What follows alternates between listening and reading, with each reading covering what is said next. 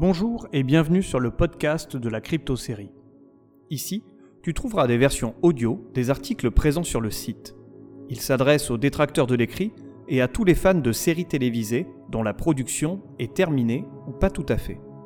Dans ce septième épisode, nous allons attaquer un nouvel abécédaire avec cette fois l'abécédaire des séries cultes. Tu peux d'ores et déjà retrouver l'article et toutes les infos de la crypte en version écrite sur le site www.cryptosérie.fr et en version audio sur YouTube, Deezer, Spotify et autres plateformes de podcast. Allez, c'est parti pour ce nouvel épisode intitulé L'abécédaire des séries cultes, volet 1 sur 4.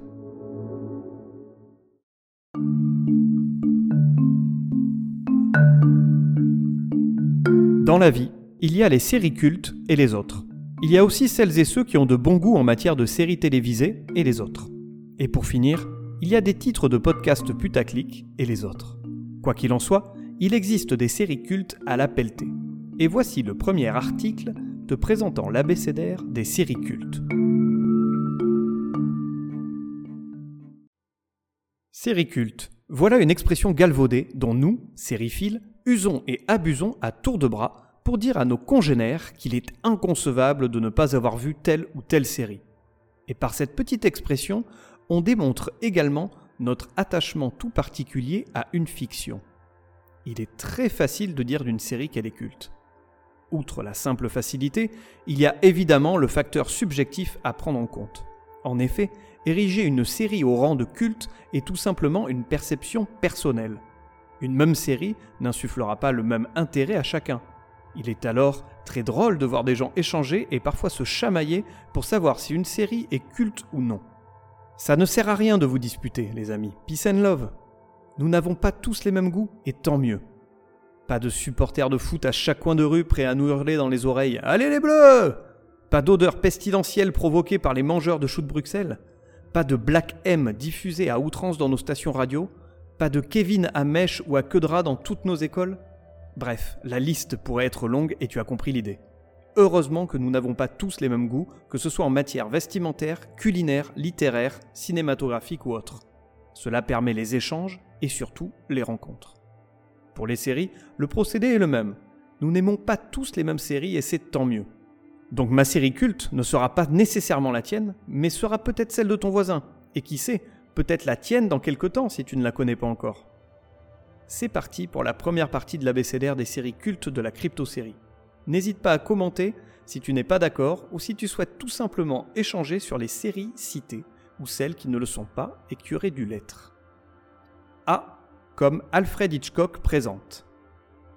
Doit-on encore présenter Monsieur Alfred Hitchcock, le maître du suspense et de l'inquiétant? Précurseur dans son genre, il est surtout un homme du cinéma qui s'est dirigé vers la télévision où clairement une place était à prendre pour proposer des choses nouvelles et originales. Et c'est un coup d'éclat d'Alfred qui produit sa propre série Alfred Hitchcock Présente, dans laquelle il assure la présentation et se retrouve derrière la caméra pour quelques épisodes, en l'occurrence 18. Voici 5 raisons qui font d'Alfred Hitchcock Présente une série culte. Alfred Hitchcock, son créateur, est le papa de films cultes. Fenêtre sur cour en 1954, Sueur froide en 1958, La mort aux trousses en 1959, Psychose en 1960, Les oiseaux en 1963, je m'arrête là. De grands noms du cinéma américain ont joué dans Alfred Hitchcock Présente. Steve McQueen, Peter Falk, a.k.a. Colombo, Bette Davis, Charles Bronson, Burt Reynolds, John Cassavetes, Roger Moore, William Shatner, Martin Sheen, bon, la liste est encore longue. Et de grands noms du cinéma américain ont réalisé des épisodes. Robert Altman, Sidney Pollack, Ida Lupino, etc. Alfred Hitchcock est une anthologie. Il n'y a donc pas d'affolement à avoir face au nombre d'épisodes de la série. Il n'y a pas de fil conducteur et chaque épisode peut se regarder indépendamment les uns des autres.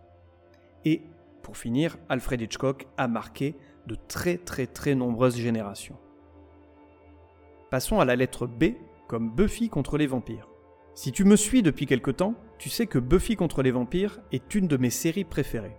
Pour ma part, j'ai grandi avec elle et elle tient une place toute particulière dans mon cœur. D'autant plus que dans le cadre de mes études, j'ai eu la chance de réaliser un travail de recherche approfondi sur la série et plus spécifiquement sur le traitement de la mort dans les séries américaines, avec comme corpus les séries Buffy contre les vampires et Six Feet Under. J'ai ainsi pu découvrir d'un autre œil cette série classée à tort parmi les fictions sans intérêt pour ados. Voici 5 raisons qui font de Buffy contre les vampires une série culte. Tout d'abord, alto tabou. Que ce soit homosexualité, mort, sexualité ou autre, la série n'hésite pas à pousser dans ses retranchements le téléspectateur en abordant des sujets que notre société rejette bien trop facilement. Il y a ensuite des épisodes cultes, je pense notamment à Orpheline, L'Apocalypse, Hush ou encore Que le spectacle commence. Il y a bien entendu des personnages ultra attachants. Alex, le meilleur ami sur qui on peut compter à chaque instant, Willow, la fille chétive qui prendra de plus en plus d'assurance, ou encore Spike, le vampire mal aimé au grand cœur. Il y a aussi le créateur de la série, Joss Whedon, qui a su proposer un univers complet et bien défini, le Buffyverse, qui comprend bien entendu Buffy contre les vampires et son spin-off Angel. Enfin, je tiens à citer le film Buffy tueuse de vampires, avec dans sa version francophone les personnages Bichette et Marcel en guise de héros. De bonnes barres de rire assurées, je te le conseille vivement. Passons à la lettre C comme code quantum.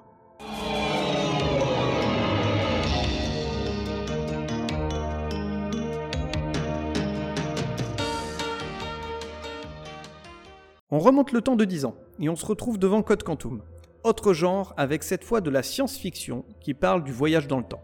Et c'est là que réside toute la force de Code Quantum. Grâce à elle, le téléspectateur chemine de décennie en décennie pour découvrir inlassablement de nouvelles situations dans lesquelles Sam Beckett est plongé. Alors j'entends déjà les critiques dire oui, mais c'est toujours la même chose, le gars il débarque dans un nouvel espace-temps, il est de la veuve et l'orphelin en faisant son bon samaritain et il recommence, c'est ennuyeux, c'est répétitif. En effet, chaque épisode est construit de la même manière, au même titre qu'une série policière diffusée sur n'importe quelle chaîne d'un network américain. Je pense notamment à Esprit criminel, NCIS, Les Experts ou encore Castle. Mais la force de Code Quantum est de nous placer à chaque fois dans un nouveau contexte qui se veut être à la fois politique, économique ou encore social. C'est une série sur l'histoire des États-Unis durant le XXe siècle, et on y apprend beaucoup de choses. Donc sous le couvert d'une simple série SF, on revit les périodes fortes de ce siècle la guerre froide, la Seconde Guerre mondiale, la guerre du Vietnam, la ségrégation, etc. Je te donne 5 raisons qui font de Code Quantum une série culte. Tout d'abord, on vient d'en parler, la mise en exergue d'un contexte politico-socio-économique d'un pays à un moment donné de son histoire. Il y a ensuite les deux comédiens qui forment un duo de choc, Scott Bakula et Dean Stockwell. Mention spéciale à Bakula qui s'adapte parfaitement à tous les personnages dans lesquels il doit prendre vie. Ensuite, à l'instar de Buffy contre les vampires, il y a des épisodes cultes. Alors excuse-moi pour l'accent pourri, mais c'est parti quand même.